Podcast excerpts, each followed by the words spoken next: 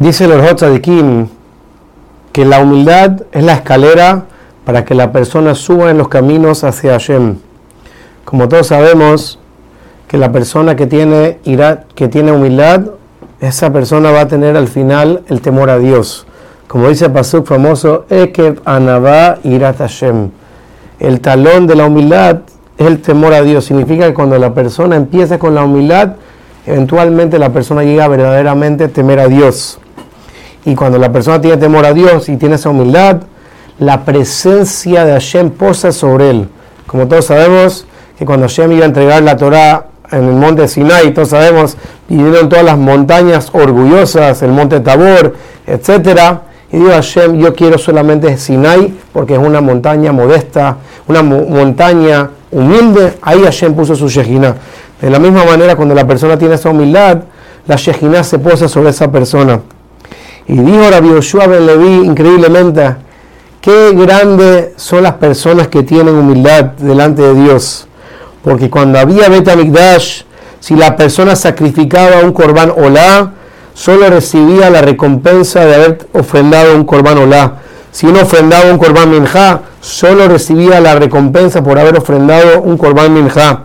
Pero la persona que es humilde, Dios le considera como se sacrificó todos los korbanot del mundo. Como dice Pasuk, Zivhe Elohim, la ofrenda de Dios, toda la ofrenda de Dios, Ruach Nishbara, cuando la persona tiene un espíritu roto. Y ahora el Orojota de Kim empieza a enumerar todas las cosas buenas que salen de una persona que tiene humildad.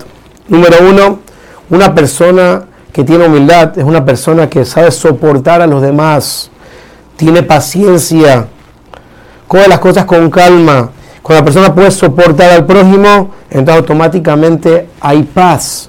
Porque cuando una persona humilde, responde calmado. Cuando una persona responde calmado, la otra persona ya no quiere pelear con él. Y automáticamente eso aumenta la paz en Am Israel. Cuando la persona tiene humildad, como ya mencionamos varias veces, su tefila, su rezo es escuchado por Hashem. ¿Por qué? Porque esa persona deja pasar las cosas. Y el que deja pasar las cosas, Hashem le acepta su tefila mucho más fácil como nos menciona la Gemara de Masé Tanit, que cuando Rabbi Akiva dijo, Abinu Malkenu, nuestro padre, nuestro rey, necesitamos lluvia, inmediatamente cayó la lluvia. ¿Por qué? Porque Rabbi Akiva tenía esa característica de dejar pasar las cosas.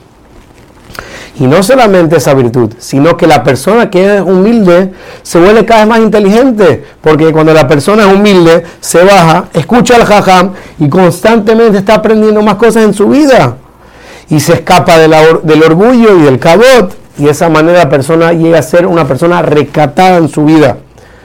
Y la virtud más grande de todas es que el que es humilde va a ser verdaderamente Sameach Bejelko, va a estar conforme con lo que Hashem le dio en la vida. Si le dio mucho le dio poco, esa persona no está buscando constantemente más cosas en su vida.